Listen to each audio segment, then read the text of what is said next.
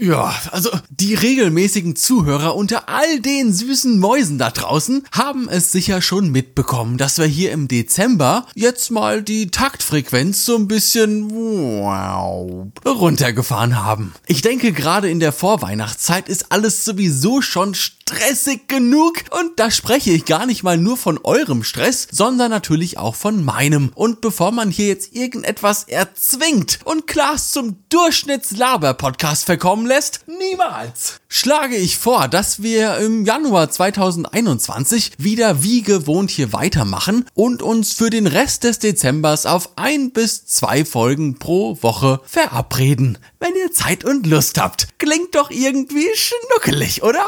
Es gibt übrigens keinen Klaas Adventskalender Spam und auch keine Weihnachtsepisode. Ich finde das besonders im Podcast-Format irgendwie, naja, nicht ganz so geil. Also da muss der komplette Podcast schon auf tagesaktuelle Themen ausgelegt sein, damit das auch bei der dementsprechenden Hörerschaft dann pünktlich ankommt. Und da wir hier das ja nicht sind, ja, lassen wir es einfach. Für diejenigen, die die Episode gerade im Sommer 2021 bequem auf dem Klappstuhl in der hauseigenen 15 Quadratmeter Gartenparzelle hören, ja, viel Spaß beim Zuhören und nicht vergessen, auch immer schön die Ohrläppchen mit eincremen. Und allen anderen möchte ich natürlich auch zusätzlich noch sagen, schön, dass ihr wieder eingeschaltet habt. Sich selbst vermarkten, sich selbst als Person des öffentlichen Lebens verkaufen, sich und seine Dienstleistung einem breiten Publikum präsentieren. Das klingt immer so nach 2015 Online Business Coach Seminar für Nageldesign-Studios und mobile Fußpfleger ist aber in der Praxis für uns alle schon immer möglich gewesen. Mit dem Unterschied, dass jetzt durch die digitalen Werkzeuge für uns jeder Schritt hin zum erfolgreichen Business, busy, busy, busy Business immer einfacher gemacht wurde. Diese Einfachheit der Dinge hat aber auch eine ganz, ganz große Tücke. Nämlich, dass wir es im Übergang von der Theorie in die Praxis komplett falsch anwenden. Oder um es noch treffender zu formulieren, und da möchte ich mich und diesen Podcast gern mit einschließen, indem wir es überhaupt nicht anwenden. Ja, Selbstvermarktung. Wenn wir dieses Wort mal im Duden nachschlagen, haben wir davor so wundervolle Worte wie Selbstverleugnung und Selbstverliebtheit. Danach dann noch treffendere Worte wie zum Beispiel Selbstvernichtung. Also, selbstverliebt, Selbstvermarktung, Selbstvernichtung. Ah, also treffender könnte kein Zufall einer Kettenreaktion doch definiert werden. Und ich habe mir das nicht selbst ausgedacht. Ich verlinke euch mal den Eintrag im Duden hier in den Show Notes. Dann könnt ihr selbst mal nachschlagen. ich hab, also ich habe mich ja beim ersten Blick fast kaputt gelacht. Das Leben bietet halt doch manchmal die schönste Ironie. Selbstverliebt, Selbstvermarktung, Selbstvernichtung. Puff. Als ich das das erste Mal gelesen hatte, musste ich direkt an einen Hobbyfotografen denken. Also ich weiß ehrlicherweise den Namen nicht mehr, aber der Kerl ist 2014 so ein bisschen viral auf Facebook gegangen und hat sich dann innerhalb von gefühlten zwei Wochen dazu entschlossen, seinen Job zu kündigen, seine Wohnung aufzugeben und dafür dann mit einem alten VW-Bus durch Deutschland zu touren, um Fotoshootings zu machen. Ja, puff. Und dann sind alle zu Instagram gewechselt und die Karten wurden neu gemischt. Und dann stehst du da mit deinem VW-Bus irgendwo in Ostdeutschland, frisst nen Bräuler mit ner kühlen Wiedergöler und weißt nicht mehr wohin mit dir selbst auf der Suche nach TFP-Shootings, weil die gesamte Grundlage, auf der dein Geschäftsmodell aufgebaut hat, sich ohne Vorwarnung von heute auf morgen um 180 Grad verschoben hat. Also, äh, stopp, einmal ganz kurz. Ich möchte hier nicht über den Kollegen herziehen. Ich weiß es ja auch gar nicht, inwiefern sich das vielleicht sogar äh, finanziell für ihn gelohnt hat und wie es dem damals noch so jungen Mann heute vielleicht geht. Ich weiß es nicht. Es interessiert mich auch relativ wenig, aber trotzdem muss ja klar sein, dass wir uns hier auf dem Podcast über solchen Mut nicht lustig machen. Aufmerksamkeit, dieses Drehmoment hinter unserer Arbeit, dieses klitzekleine Zeitfenster in der Wahrnehmung der Gesellschaft, in der wir den Anschein machen, irgendwie, warum auch immer, relevant zu sein. das muss man einfach nutzen. Das muss man sogar um jeden Preis nutzen. Denn die allermeisten von uns werden diese Gelegenheit niemals bekommen. Da müssen wir uns auch gar nichts vormachen. Und wer sie dann doch einmal erhascht hat, wird sie nur sehr selten ein zweites Mal vor seinem Auge haben. Das Problem ist nur, und ich glaube, das war auch ein bisschen das Problem von unserem viralen Facebook-Fotografen, dass wir alle gar nicht darauf vorbereitet sind. Wir sind einfach nicht auf diese Masse an Erfolg vorbereitet, die wir uns ja dann doch irgendwo immer wünschen. Und hier müssen wir jetzt einfach mal die Blase puff platzen lassen. Öffentliche Aufmerksamkeit ist kein Wunder der Natur, kein gottgegebenes Privileg für den Auserwählten. Wow! Öffentliche Aufmerksamkeit ist ein Geschäftsmodell, hinter dem eine ganze Industrie steckt, die von und mit diesen Menschen im Rampenlicht eben ihr Geld verdient. Das hat dann auch nichts mehr mit Sympathie, Gemeinschaftssinn oder sonstigen Verbundenheiten zu tun. Es geht nur darum, dass du, genau du, gerade der heiße Scheiß bist. Sobald unser Kollege Andreas Meisen auf einmal der heiße Scheiß ist und du, genau Du, nur noch ein abgekühlter Kackhaufen in der Toilette, den man vergessen hat runterzuspülen, zieht diese gesamte Maschinerie wie eine Heuschreckenplage weiter zum nächsten. Ja, äh, sind Sie Andreas Meisner? Sehr gut, wir kommen mal rein, danke. Wenn du jetzt morgen viral gehst mit einem Bild, einem Video, einem Podcast, was auch immer, hast du zuallererst einmal das Problem, dass du gar nicht weißt, was du jetzt machen sollst. Und hier fangen wir dann in der Regel an, die Situation, in der wir uns befinden, diese kleine Misere, dann doch irgendwie zu romantisieren. Ulala. Wir fangen an zu glauben, diesen Hollywood-Traum zu träumen und vergessen aber das kleine Detail, dass diese Aufmerksamkeit in gerade einmal drei Tagen auch schon wieder weg sein kann, wenn wir jetzt die falschen Entscheidungen treffen. Am ersten Abend kommt der Dankeschön-Livestream für 100.000 Follower auf YouTube. Dann sitzt ihr die ganze Nacht an der Finalisierung weiterer Bilder, Videos, Blogbeiträgen, was auch immer. Eine kurze Nacht mit nur drei Stunden Schlaf später seid ihr schon wieder unterwegs zum neuen Shooting. Schlaf! Ah, halt die Fresse! Das Adrenalin in eurem Körper, das Dopamin in eurem Gehirn, freigesetzt durch all die Likes und Kommentare, versetzt euch in einen Zustand, als wärt ihr durch einen Swimmingpool voller Kokain geschwommen. Und mit jeder Stunde wird dieses Drehmoment immer größer und größer.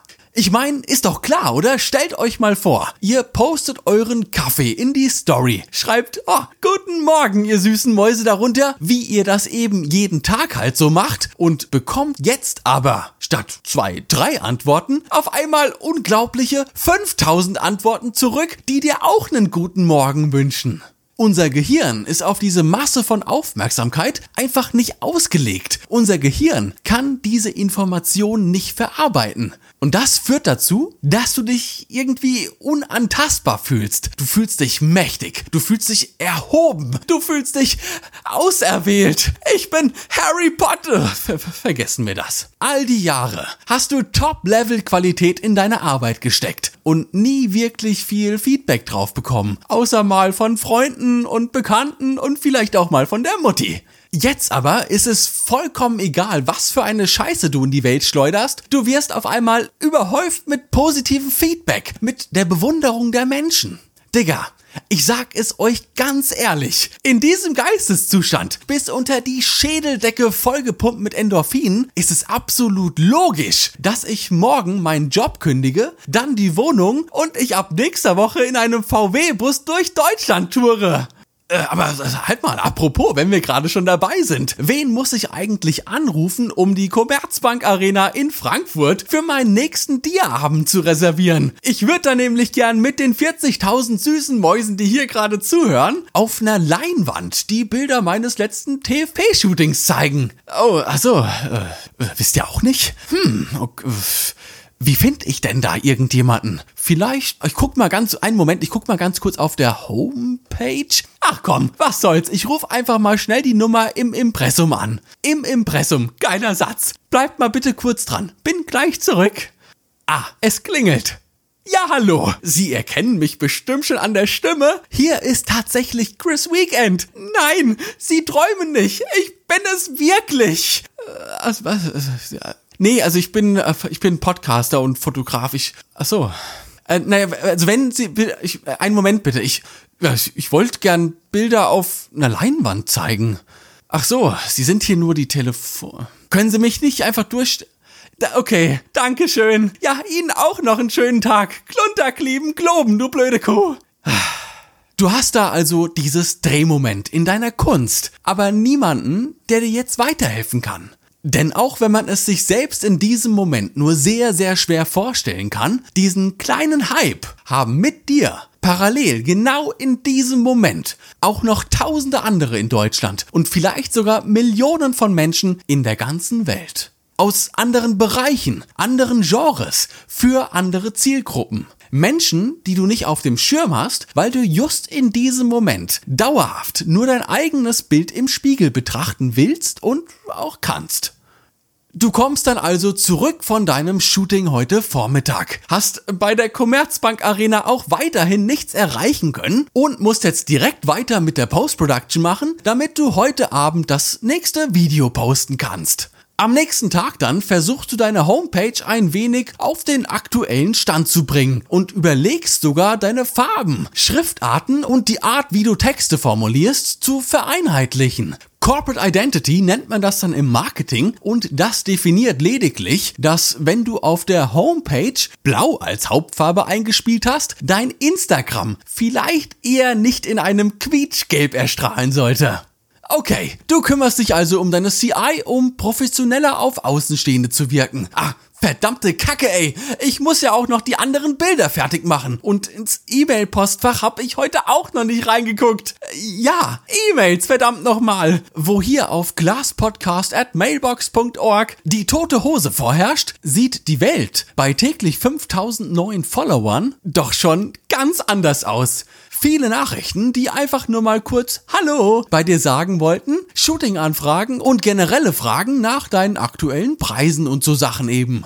Ja, okay, was soll's. Mache ich jetzt erstmal ein paar E-Mails fertig. Tipp, tipp, tipp, tipp, tipp. Und während du so E-Mails schreibst, denkst du dir, dass Merch vielleicht doch jetzt auch eine coole Idee wäre und vielleicht sogar, insofern noch keiner vorhanden ist, ein eigener Podcast. Und hey, vielleicht kommt ja noch die und die Kooperation mit der und der Marke ins Spiel. Aber oh, verdammt nochmal, wo bleibt denn schon wieder die Zeit? Im Versuch, alles gleichzeitig unter einen Hut zu bekommen, fangen wir oft an, viele Dinge gleichzeitig zu tun, aber eben nichts davon so wirklich mit dem hundertprozentigen Fokus.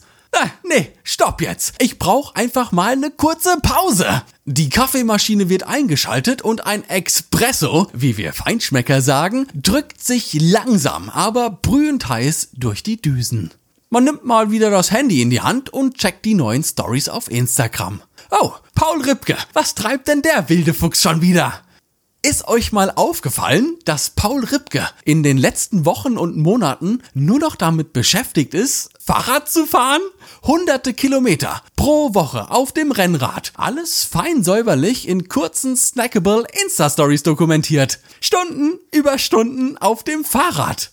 Ein Mann, der einer der erfolgreichsten Fotografen Deutschlands ist, mehrere Buchprojekte veröffentlicht hat, aktuell einen der erfolgreichsten Podcasts in Deutschland betreibt, eine Eisdiele in Heidelberg hat, einen eigenen Klamottenladen in Amerika, mit dessen Online-Shop er von Kooperation zu Kooperation wechselt und der mittlerweile selbst schon zum Werbegesicht für größere Unternehmen geworden ist. Wie geht das denn, wenn man acht Stunden am Tag auf dem Fahrrad durch die Einöde Kaliforniens radelt, eine Familie hat und nebenbei auch noch hier und da mal gesunden Schlaf bekommen möchte? Ich sitze hier seit einem halben Jahr sehr regelmäßig vom Rechner und nehme meine Podcast-Folgen hier auf. Das dauert meistens lang und manchmal noch länger. Das ist aber dem Format hier zu verschulden, dass ich nicht auf Aufnehmen drücken kann und innerhalb von 30 Minuten klapp alles im Kasten habe und die Episode veröffentlicht ist. Geht bei mir einfach nicht. Und so sitze ich hier heute nach 77 Episoden und das Glasglas ist immer noch nicht mehr als ein schöner Gedanke in meinem Kopf und eine kleine Skizze auf einem Notizblock. Während Paul Ripke in derselben Zeit die vierte Kollektion seiner Paris-Marke getroppt hat, eine Kollaboration mit einem Weinproduzenten und eine mit einem Schmuckdesigner gelauncht hat. Gleichzeitig kommt jede Woche eine neue Folge AWFNR und der neue Werbespot für eBay wird mir auch täglich zwölfmal auf YouTube vor die Nase gesetzt.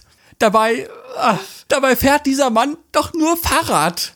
Und ja, er kann Fahrrad fahren. Jetzt. Vor ein paar Jahren vielleicht aber noch nicht. Aber jetzt läuft die Maschinerie im Hintergrund seiner öffentlichen Aufmerksamkeit wie geschmiert. Wie ein Uhrwerk. Er arbeitet sicherlich auch noch sehr viel, das will ich gar nicht abstreiten, aber eben mit dem Unterschied, dass er jetzt Menschen im Hintergrund hat, die mit ihm arbeiten, die für ihn arbeiten, die Lösungen für Probleme haben, bevor sie überhaupt zu Problemen werden. Und nur so schafft man es, dieses Drehmoment in der Gesellschaft auch am Laufen zu halten. Menschen langweilen sich nämlich sehr schnell. Das hat übrigens auch überhaupt nichts mit Social Media zu tun, aber eben gerade durch Social Media werde ich halt viel schneller auf etwas Neues aufmerksam gemacht, weil eben alle gleichzeitig um meine zwei süßen kleinen Äuglein auf dem Display buhlen. Es ist aber auch so, dass ich gerne Netflix gucke. So wie viele, viele von euch wahrscheinlich auch. Das zu sagen, während Netflix jedes Jahr Milliarden von Dollar in neue Produktionen steckt, ist aber keine besonders außergewöhnliche Aussage. Wir werden schließlich am Ball gehalten mit immer wieder neuen Serien, Staffeln und Filmen. Wenn Netflix 2022 beschließen würde, kein Geld für neue Produktionen freizugeben, wird es mit großer Sicherheit passieren, dass wir uns immer weniger und weniger abends nackig auf der Couch mit der Freundin auf Netflix einloggen werden. Das Drehmoment der Aufmerksamkeit wird geringer und da der Netflix-CEO niemals planlos in einem VW-Bus in Ostdeutschland festsitzen will, wird er einen Teufel tun und das zulassen. Entscheidet Spotify nächste Woche, dass dieser Podcast hier handerlesen in die hauseigenen Charts aufgenommen wird, kann es passieren, dass eine riesige Masse an neuen, gierigen Zuhörern über die Class-Episoden drüber rollt, als hätten sie noch nie einen pinken Flamingo auf einem Podcast-Cover gesehen. Und ich Ah, ich hätte keine Ahnung, wie ich das Glasglas jetzt möglichst schnell umsetzen könnte. Ich würde schrottiges Merch bei Spreadshirt bestellen und ich würde nach nur wenigen Wochen mit Sicherheit Probleme auf der Arbeit und auch mit meiner Freundin bekommen, weil ich von frühmorgens bis tief in die Nacht nur noch am Rechner sitzen würde mit der Motivation, alle Brandherde irgendwie gleichzeitig zu bekämpfen. Aber jetzt kommt die gute Nachricht. Aktuell ist dieser Podcast noch ultra äh, äh, unerfolgreich. Wenn ich morgen offline gehen würde, würde es niemand mitbekommen. Statt also zu versuchen, wenn es soweit ist, alle Themen selbst in die Hand zu nehmen, kann ich mich vorsorglich jetzt darum kümmern, wer möglicherweise in der Umgebung Merch für mich produzieren kann. Ich kann mich auf die Suche nach einem Grafikdesigner machen, mit dem ich dann kooperieren kann. Ich kann ja auch schon mal schauen, ob ich hier irgendwo eine Glasbläserei finde, die das Glasglas auch in größerer Stückzahl produzieren könnte, wenn der Bedarf denn da ist. Die Infrastruktur unserer Dienstleister im neuen Jahrtausend ist nämlich so ausgelegt, dass jeder alles bekommen kann, wenn er nur genug Geld auf den Tisch legt. Versucht doch mal in den 60ern eine eigene Cola-Marke auf den Markt zu bringen. Unmöglich, sage ich euch. Heute werde ich von Anbietern überhäuft, bei denen ich einen eigenen Energy Drink entwickeln und produzieren lassen kann. Ist gar kein Problem, solange ich eine gewisse Mindeststückzahl abnehme und diese auch bezahlen kann. Das Internet hat es möglich gemacht, dass wir alle potenziell die Aufmerksamkeit der Öffentlichkeit auf uns ziehen können. Und genau das führt zum Trugschluss, dass wir diesen möglichen Erfolg auch alleine bewältigen müssen, wenn es soweit ist weil wir ihn ja auch schließlich alleine auf uns gezogen haben. Dauerhafter Erfolg mit unserer Kunst, mit unseren Arbeiten gelingt aber nur dann, wenn wir bereit dazu sind, Aufgaben abzugeben an Menschen, die auch wirklich wissen, was sie da gerade tun. An Menschen, die zwar unabhängig von uns arbeiten, aber trotzdem irgendwie hinter unserer Idee stehen.